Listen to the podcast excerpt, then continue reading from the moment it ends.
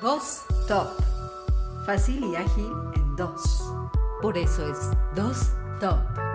Muchas charlas Con opiniones de todo y por todo. y en todo.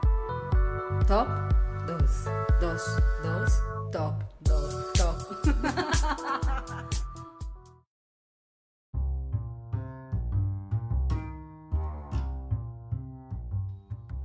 Hola, buenas Hola. tardes, noches. Buenas tardes, noches. Nos alcanzó el, el jueves, querida Sí, rápido. Aguilera. Esto es Dos, Top.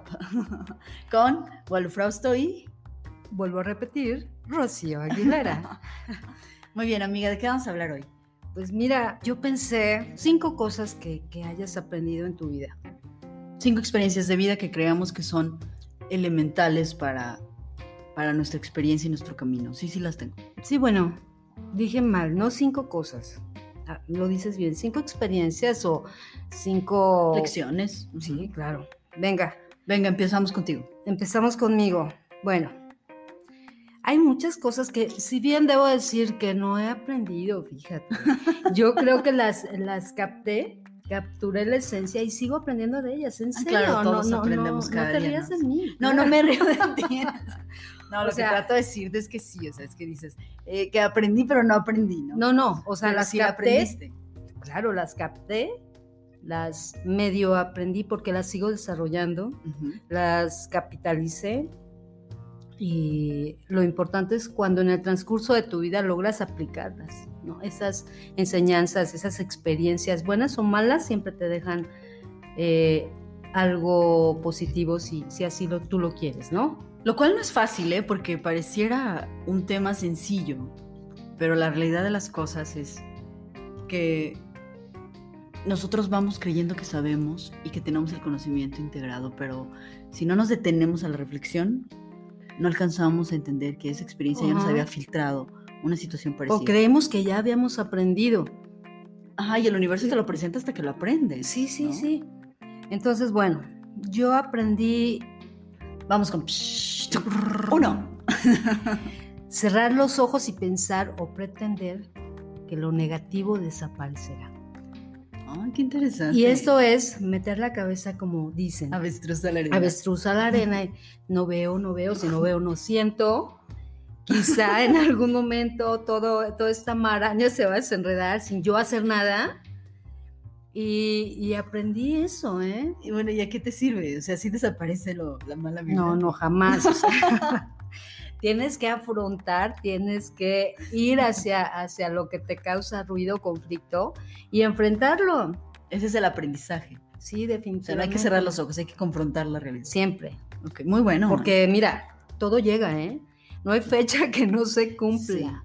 Mi día que no pase, claro. Exacto. Fíjate que eso me recuerda a algo que mi nana me dice, que ella cuando ¿Qué? andaba en bici, que cuando va a chocar cierra los ojos y nada más se aprietan las manitas y ya te vas a Y yo le decía, pues ábrelos, como que los cierras, ¿no? Pues Claro. Te vas a estampar peor. Ajá. Tiene, ¿Sí? tiene ese tema, ¿no? Ujú. Y si de niño tú cuando ibas a chocar, ¿qué hacías? Pues cerrabas los ojos, te asustabas, cerrabas los ojos. No, y de adolescente también, y de Claro, adulto claro. también. A veces prefieres no ver las cosas o hacer que no pasan Claro, pero pasan. para mantener una tranquilidad O que, una salud de terror en ese que momento. tiene caducidad y Sí. que te va a alcanzar. Y que pueden ¿no? ser momentáneas, o sea, pueden, son momentos, ¿no? A lo mejor. Muy buena. muy Número buena. dos. Fíjate que yo, um, yo tengo sí lecciones de vida que he aprendido. Una de ellas es la confianza, la confianza en uno mismo. Yo siempre he creído que yo me apuesto a mí misma y ese sentido hace que no pierda. No pierdo porque la apuesta que hago a la vida, a mi vida, ante este universo es que yo sé que puedo lograr las cosas. Y eso a través de la confianza. ¿Cómo lo aprendí? Cuando ¿Cómo? yo era niña, este, estaba jugando, mi papá tenía que cacharme sequito y me caí. Y me dijo, ah, así feo, ¿eh? Para que aprendas a no confiar en nadie. Mm, Entonces- qué fuerte. Sí fue muy fuerte, realmente fue muy fuerte, pero se me quedó grabado para toda la vida. Y no, él, él no quería que yo no confiara en él, él quería que yo entendiera que yo debo tener discernimiento, o sea, debo aprender a comprender hasta dónde debo actuar con prudencia, con inteligencia, con diligencia. Pero eso lo Y parece algo hasta simple, ahora. lo supe hasta que estaba en el piso ya, ya golpeada, ¿no? Ajá. Pero me doy cuenta que es un elemento y una experiencia de vida que definitivamente tenemos que llevar siempre. Hay que saber tener confianza en nosotros sin pensar que porque nosotros decimos o pensamos que así va a ser, así es, porque siempre está la posibilidad de equivocarnos, ¿no? y es tu obligación dejar un resquicio por ahí donde debes de saber que quizás estés equivocada o tengas una visión que, que, conflictúe la cosa. Ese diálogo de él iba más en el sentido de que si hay una distancia y tú no tienes capacidad de caer, no nada más confíes en mí, o sea, apuesta también a tus elementos, a ti como persona, de qué, con qué cuentas, con qué talentos cuentas, con qué elementos cuentas. Y eso yo creo que me despertó una parte en mi existencia Pero no te hizo enorme. Desconfiada de todos, o sea. No, al contrario, o sea, me hizo me hizo creer en mí, porque el mensaje era ese, ¿no? Para que aprendas a confiar, confía en ti. Entonces eso me hizo creer en mis capacidades. Y permanece al día. Que aparte yo, yo me aventaba desde el año al alberca y todo esto, o sea, era súper atrevida. Yo creo que también ha de haber dicho, a ver, ya me cansaste, niña, descalabradas, caídas. De y así quedaste desde entonces. Oye, qué fuerte. Era terrible, la verdad es que era una niña La verdad es que no tengo la menor duda. Pero... Muy bien, seguimos. Mm. Tres. Bueno, he aprendido... Qué mala batería soy. Sí, muy mala, muy mala percusión. A no jurar, a no prometer. ¿Prometer también? Sí, a no jurar, a no prometer. Ok. Lo digo bajo diferentes marcos de referencia que puedes tener, ¿ok? Entonces, no jures porque cambias, evolucionas, mm, circunstancialmente se, se dan cosas diferentes a las planeadas y bueno, yo quizá puedo, puedo asegurarte que voy a hacer todo lo posible y voy a poner todas mis capacidades en cumplir con una idea, con un objetivo, con un proyecto, pero el jurar ya no me va, ¿sabes? Claro, no, fíjate que yo no tengo memoria de un día que haya jurado. Creo que nunca lo he hecho. Ah, no, sí, sí hice juramentos. bueno, pero, pero, pero no en un sentido, pero no en un, los hice en un sentido filosófico más que, más que en un sentido real. Y, y sí era así, ¿no? Aquí el tema es que yo prometo, y si prometo cumplo, porque yo soy mi palabra. Eso es lo que yo soy. Jurar, yo a alguien, o sea, yo he jurado ante Dios hacia pero mi persona, hacia mi vida, hacia mis compromisos, sí a mí misma, ¿no? Por así decirlo. Pero jurarle a alguien amor eterno, qué difícil. No, la verdad es que yo ya lo hice, pues cuando estás en el altar y te estás casando. Yo nunca me he casado, pero le dice a mi hija, no sé Entonces lo juras y dices, wow, esto está muy fuerte, muy, muy fuerte.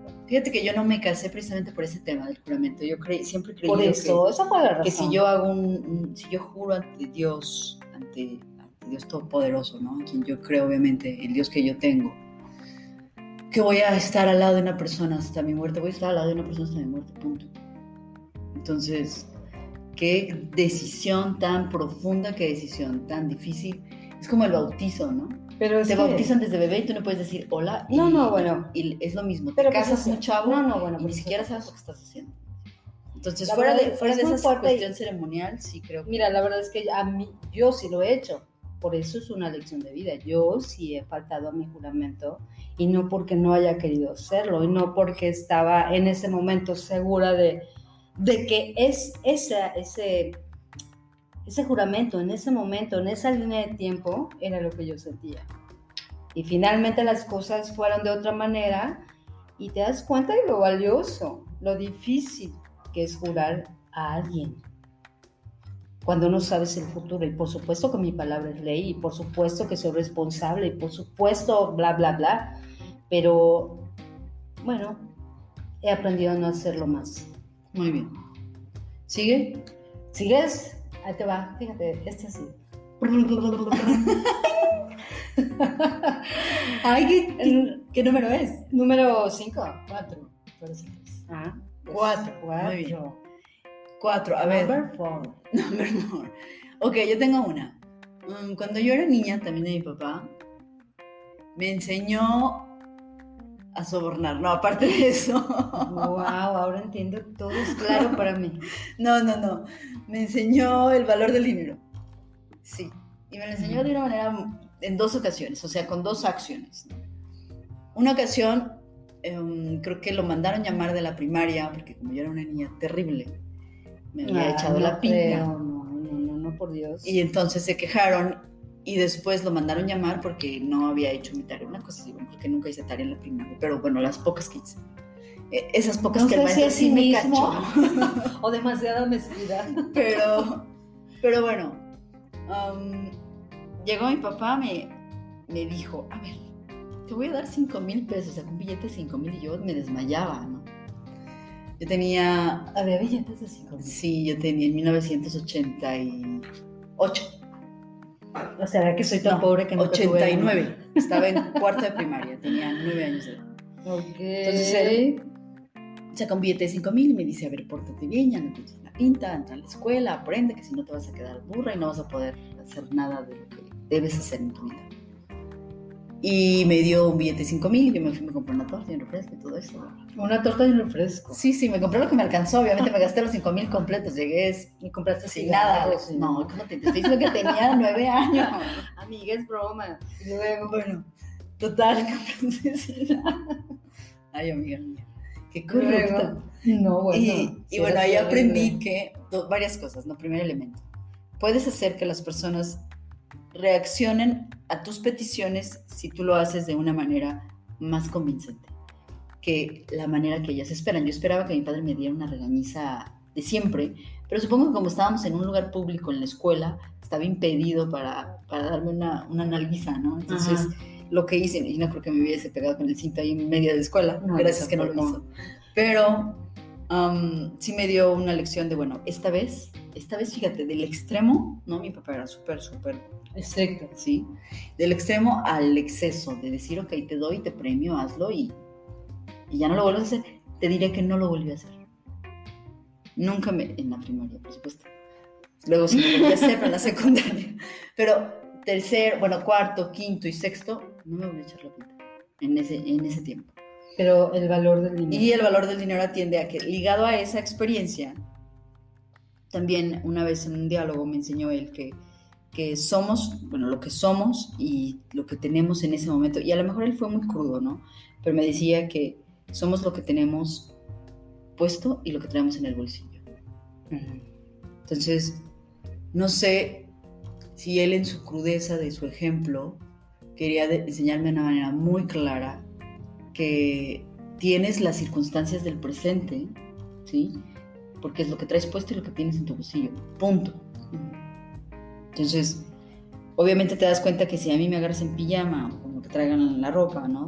Y me pones en tinguindín, yo soy lo que yo tengo y lo que traigo en mi bolsillo y es una realidad de vida, ¿no? En ese punto. Claro. Y lo que a mí me enseñó ese mensaje fue que yo debo aprender a saber quién soy y qué realmente tengo. O sea, no vivo con vidas prestadas, no vivo en la fanfarronería, no vivo pretendiendo que, creo que soy muy realista, tengo los pies muy bien en el piso, sé perfectamente lo que tengo, lo que debo, lo que tengo que hacer, mi deber, y obviamente mis compromisos son reales. Entonces es el valor del compromiso, el valor de ti y el valor del dinero también, porque eso lleva a ese tema. Sí, a veces yo creo que el paso más grande que el pie y entonces pues generas créditos, deudas y todo. Sí, aparte de sucede, todo, ¿no? eh, La quiebra de empresas. no es lo mismo el precio que el valor, ¿no? No, no es lo mismo. No es lo mismo. No es lo mismo. Y eso, si lo aprendiste, fue una enseñanza padrísima. Y muy chiquita. Sí, eso también fue muy bueno. Y vas tú. ¡Pum! ¡Cinco! Ay, Dios. Ay, qué mala baterista, ya sé. A ver, Tengo que este, pensar en cómo hacer el drum. Bien, yo aprendí a no volver a nada ni a nadie el centro de tu universo. Eso es básico, es el camino directo a la soledad, es el camino directo a la codependencia, es anularte, es dejar de ser o alcanzar a lo que todos buscamos, un poco de felicidad. Y vaya, Sí, encontrar el senso, sí. ¿qué tal? Sí, no, la verdad, sí, sí, fíjate que me impacté. no, absolutamente de acuerdo. Yo también creo que el ser humano debe cuidar, promover, tener una vida social y debe saberlo y debe hacerlo y es su responsabilidad de cada uno. Las personas que el controlador, el celópata, el manipulador negativo, el, la gente insegura, lo primero que hace es aislar a la persona de su entorno. Lo segundo que hace es controlar todo lo que hace, lo que dice, lo que publica, quién va, quién no. Lo que sigue es controlar su horario, controlar su agenda y después controlar tu vida. Y te vuelves un títere, una marioneta. Pero, ¿sabes? Independientemente de eso, de lo que tengas en la contraparte. O sea, si centras tu atención en otra persona, ¿sabes? Si piensas que tu felicidad, si tu felicidad es hacer feliz a la otra persona, si vives para la otra u otras personas, qué sé yo, eso también no es tanto lo que te provoquen a ti, sino qué es lo que tú haces, cómo, cómo manifiestas el amor. Y no, lo que sí sé es que para nada es borrándote el mapa, ni anulándote. ¿No? Claro, absolutamente de acuerdo. Sí, vamos con el siguiente punto. es, baterista. Fíjate, baterista.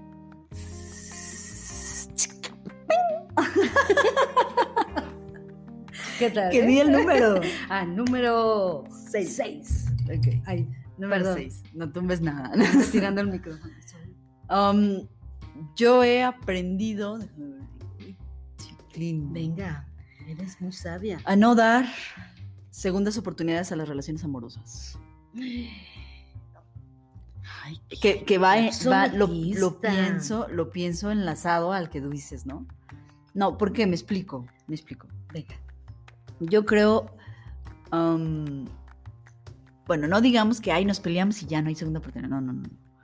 Me refiero al tema en que una relación definitivamente concluye, concluye, pasan meses, ya concluyó, ya hiciste tu duelo, ya pasaste, ya superaste, ya te separaste, ya la codependencia te hizo sufrir, pasaste tu duelo y entonces te vuelven a buscar por la razón que sea.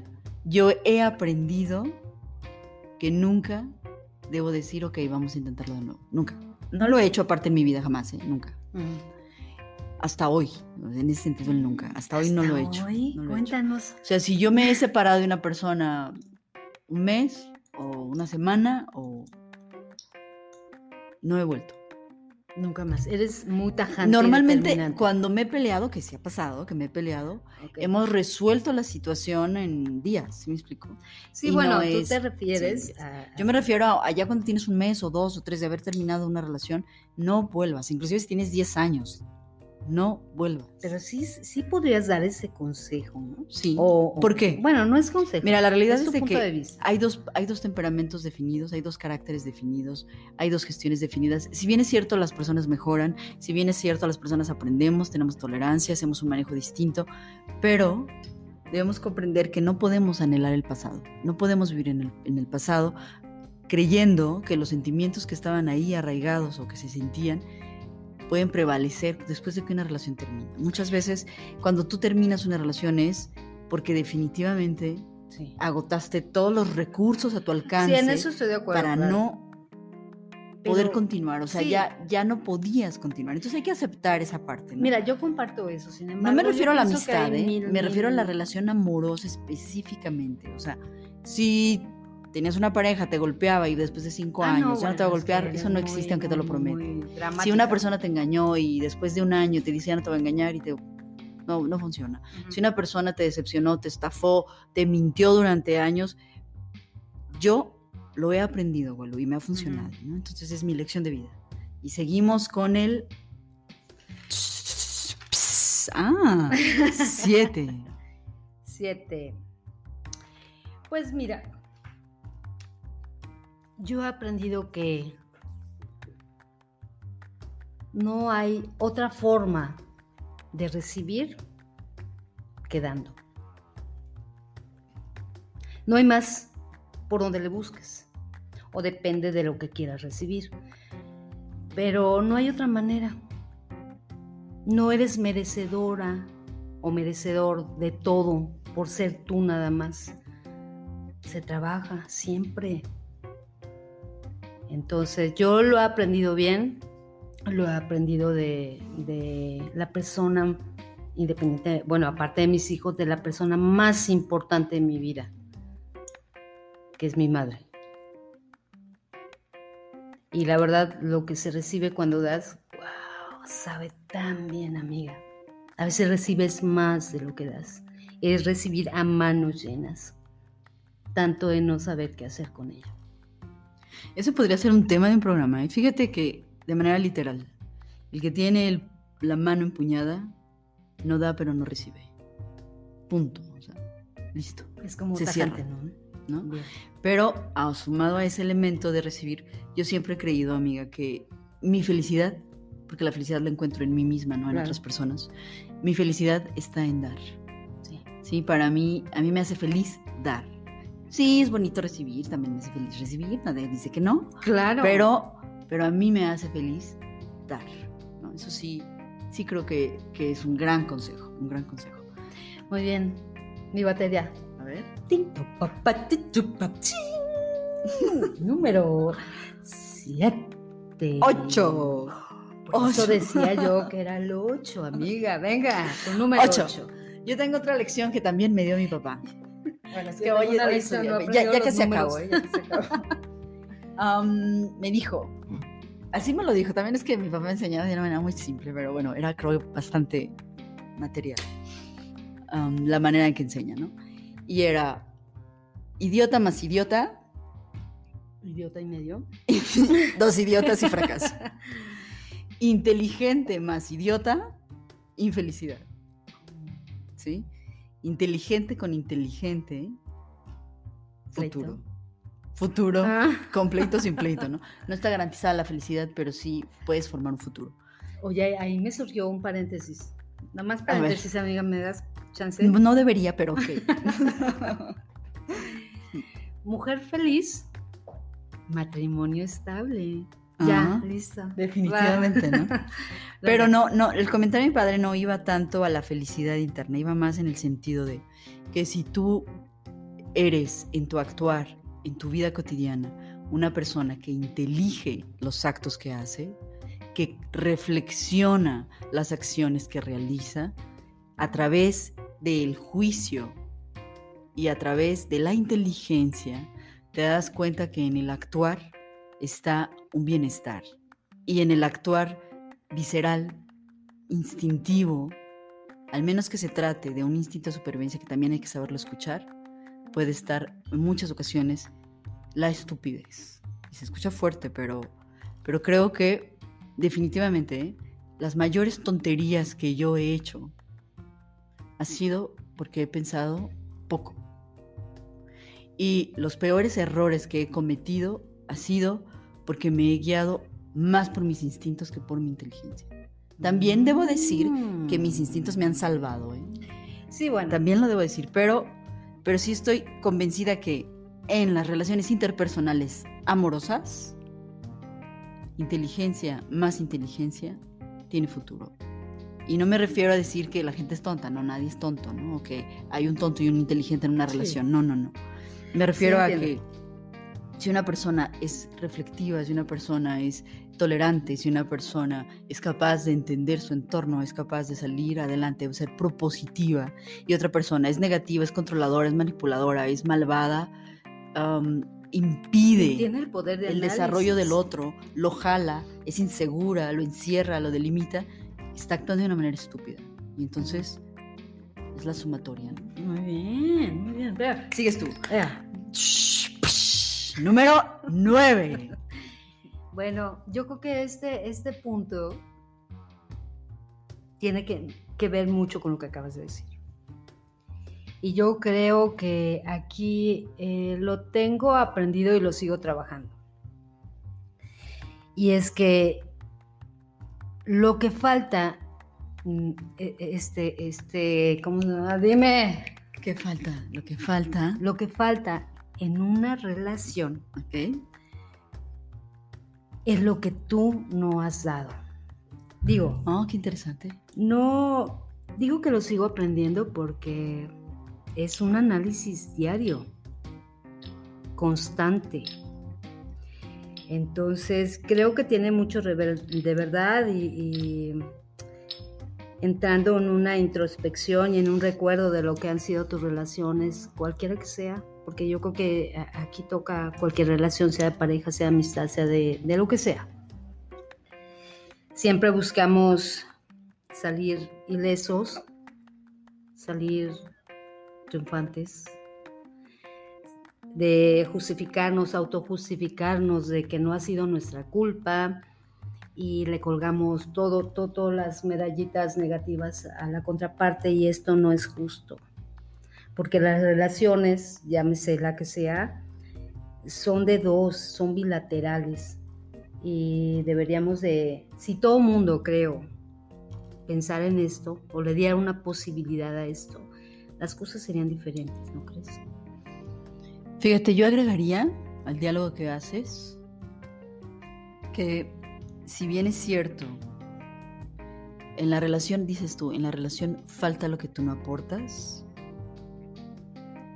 yo agregaría que lo, lo más importante es reconocer que tú eres responsable de lo que dices y la otra persona es responsable de cómo lo toma.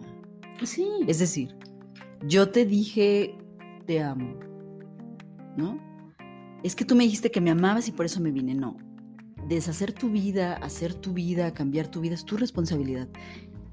El demostrar amor, el ser leal, el ser comprensivo, el realmente amar, es de quien te lo dice, ¿no? El compromiso de pareja, pero la decisión de vida volvemos a lo mismo. Si tú, porque puede ser la inversa, ¿eh? Puede ser que una persona no sea controladora, que una persona no sea insegura, que una persona no sea manipuladora, que una persona se sienta libre y que el otro tenga la necesidad de generar eso. Es decir, me voy, hago, deshago, que no tenga soluciones. Ya lo platicábamos. Una persona que es dependiente de. Y no porque el otro desee que sea dependiente, sino porque esa persona carece de liderazgo. Sí. Y entonces ¿Qué pasa si carece de liderazgo? También carece de aportación. y si la relación carece de propuesta, de propositismo, pues hay deficiencia. Sí. ¿No? Pero esto requiere una gran introspección y una reflexión de tu día a día. Claro. Y bueno, vamos al último punto y le toca a, mí. no, perdón. Ya vas. Di el número. Número Yes. Ok. yo quiero decir algo importante. Venga. Yo he tenido la experiencia de vida, y bueno, creo que lo aplico. Nunca digas todo lo que sabes ni todo lo que tienes. No te vendas. Es más que no te vendas, ¿eh? Es más que no te pues, vendas. O sea, oye, no, no, no. A ver, venga. A ver, dale. No, no, ya que tienes tantas no, no, ganas de interrumpir. disculpa. Ay, qué grosera. No, amiga, no, no, no, Venga. Pero vas, ¿no? No, no, por favor, por favor. Um, nunca digas todo lo que tienes ni todo lo que sabes. Otra vez. bueno. Prometo que Ahí va. callada. ¿A qué, ¿Qué significa esto, no? Muchas veces cometemos el error de querer enseñar todo lo que somos, todo lo que sabemos, todo lo que tenemos y perdemos de vista que debemos, y no se trata de un misterio absurdo, ¿eh? debemos ser prudentes, debemos reservar para nosotros, debemos cuidar lo que hacemos, lo que decimos, a quién lo decimos, y esto va a las personas que conocemos y a la gente ajena. A veces hay que tener prudencia, no hay que ser intransigentes, hay que cuidar cómo nos presentamos ante los demás cómo hacemos y decimos que somos y lo que tenemos, porque es peligroso. Es peligroso porque la gente es abusiva, es peligroso porque la gente utiliza a los demás, porque vivimos en una sociedad utilitarista, ¿sí? En bastantes puntos. El utilitarismo está muy analizado ya aparte, sumado a que hay gente que es intransigente y que es oportunista ¿sí sabes? Esas personas, esos hombres que están cazando mujeres para ver qué pueden extraer de ellas, esas mujeres que están cazando hombres para ver qué pueden extraer, en un sentido material, ¿sí? En un sentido superficial, en un pasatiempo. Y eso va directamente relacionado a lo que dices que tienes y a lo que dices que sabes. ¿Puedo agregar algo, amiga? Sí. bueno, mi comentario atiende a, no hay necesidad de venderte. Claro. Tienes que ser natural, tienes que ser tú. Todo lo que eres, de verdad que, que, que reacciona. Hace reacción en las demás personas. No necesitas decir dónde trabajas, qué auto tienes, dónde vives, qué estudiaste, a dónde has ido ¿Cuánto tiene? Yo creo que, yo creo que no hay nada más aburrido y no hay nada más que aleje. Sí, qué horrible. A escuchar a alguien venderse y, y, y, vaya, esos monólogos interminables de yo, yo, yo, yo, yo. Y la verdad es que no hay nada más refrescante como ver a alguien en su estado natural y puedes percibir perfectamente todo su mundo. Si eres un poquito observadora, puedes observar si es educado, puedes saber si ha viajado, puedes saber que esa persona debe tener una maestría, un doctorado y demás, porque su decir, su hablar, que su, léxico, claro. Es, es impresionante cómo las personas más grandes son las más sencillas. Sí, fíjate que a mí me ha pasado eso. ¿eh? Otra cosa importante que agregaría es no ser fanfarrón, ¿no? tampoco ser poser, vamos a usar esa palabra, porque, porque a mí me ha pasado que cuando yo conozco, y me ha pasado, fíjate, tristemente más con mujeres que con hombres, en cantidades distintas y de mucha abundancia en el sexo femenino, mucho más que en el masculino. Y cuando yo digo que soy de escuela pública, cuando yo digo que, que yo creo en, en la educación media superior como en la preparatoria de la Universidad de Guanajuato y que mi hija está, va a estudiar ahí o está ahí, ¿no? O que yo deseo que mis hijos estén ahí, que yo soy um, egresado, que estuve en la Autónoma de Nuevo León, que es universidad pública, o que hice um, mi primaria y la secundaria, todo esto en escuelas públicas, pues por supuesto que, que siempre es, ay, educación, pero eso atiende a ser honesto, eso, eso atiende a ser tú, ¿no? A no ser elitista, a no tener al clasismo decirle que no. Creo que la clase progresista es la que más desarrolla en este país. Entonces, no, lo que el comentario va dirigido a lo siguiente. No etiquetemos a las personas por lo que creamos que tienen y mucho menos por creer que sabemos nosotros lo que realmente tienen en la cabeza. Exacto. Y bueno, Hemos terminado. No, espera, ah. bueno, me gustaría terminar diciendo que el camino no termina, que seguimos aprendiendo, que esto, estos puntos que hemos dado a lo mejor son solamente algunos que hemos tomado, de muchos, ¿eh? porque podrían ser 5, 10 o 20, pero seguimos en el camino, seguimos aprendiendo, hay que abrir los ojos, la mente y el corazón. Te voy a pedir algo. Sí, claro. Cierra con una frase célebre. ¿De algún autor que a ti te guste? Bueno, no me acuerdo del autor, pero hay una frase que me gusta mucho y, reza más o menos así. Dice,